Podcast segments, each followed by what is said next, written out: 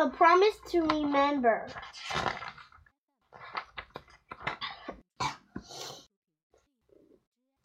we have to choose. The king said we must go to church, but we cannot go there and be the true our to our God. We can choose to obey the king, or we can choose to obey the God. Obey God.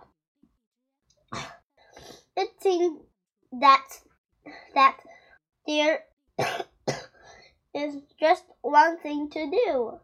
That's true. We must do what God says. But we cannot stay here if we choose to go away.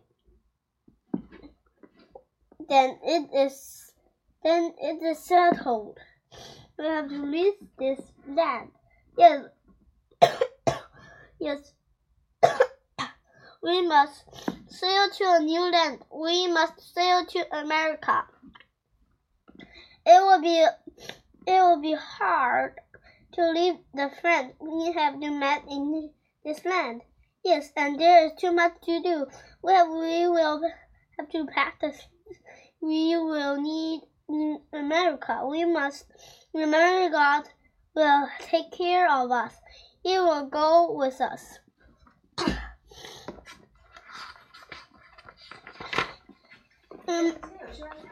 I wish we could stay.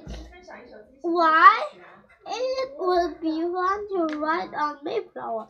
Think we can get out and ride in small boats sometimes. I don't like small boats. the rocks too much. We have lots of room to play.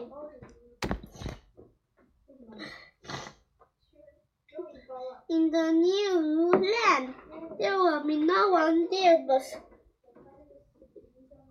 us. Mom says there will be Indians. I am afraid.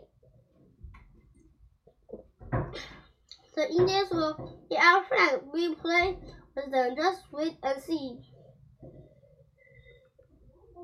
Come, remember, we need to think about what to pack. One thing you will not need to take is your fear. A God says, I will never leave thee. Remember that.